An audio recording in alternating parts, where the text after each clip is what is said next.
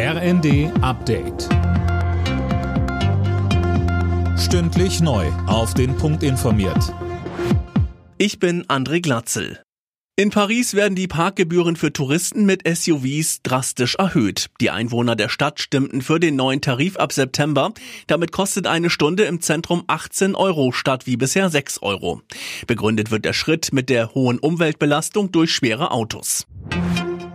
Damit die Wirtschaft wieder ins Laufen kommt, denkt Wirtschaftsminister Habeck über Steuersenkungen für Betriebe nach. Mehr von Christiane Hampe. Der Welt am Sonntag sagte Habeck, dass auch er sehe, dass wir in Summe eine Unternehmensbesteuerung haben, die international nicht mehr wettbewerbsfähig und investitionsfreundlich genug ist. Hoffnung auf große Sprünge macht der grüne Vizekanzler aber nicht, denn die Spielräume bei Bund, Ländern und Kommunen sind extrem eng. Zuvor hatte Habeck noch ein schuldenfinanziertes Sondervermögen ins Spiel gebracht, um der Wirtschaft zu helfen. Das stieß bei der FDP jedoch prompt auf ein Nein.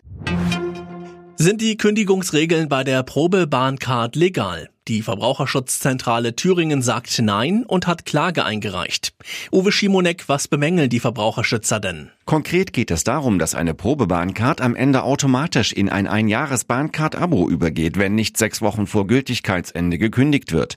Und die ein Jahr gültige Bahncard muss dann auch wieder sechs Wochen vor Laufzeitende gekündigt werden. Ansonsten hat man die noch ein weiteres Jahr.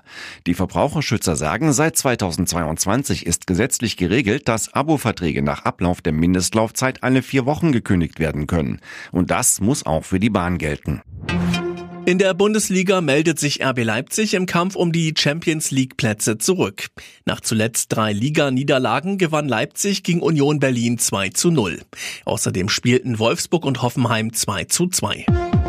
Alle Nachrichten auf rnd.de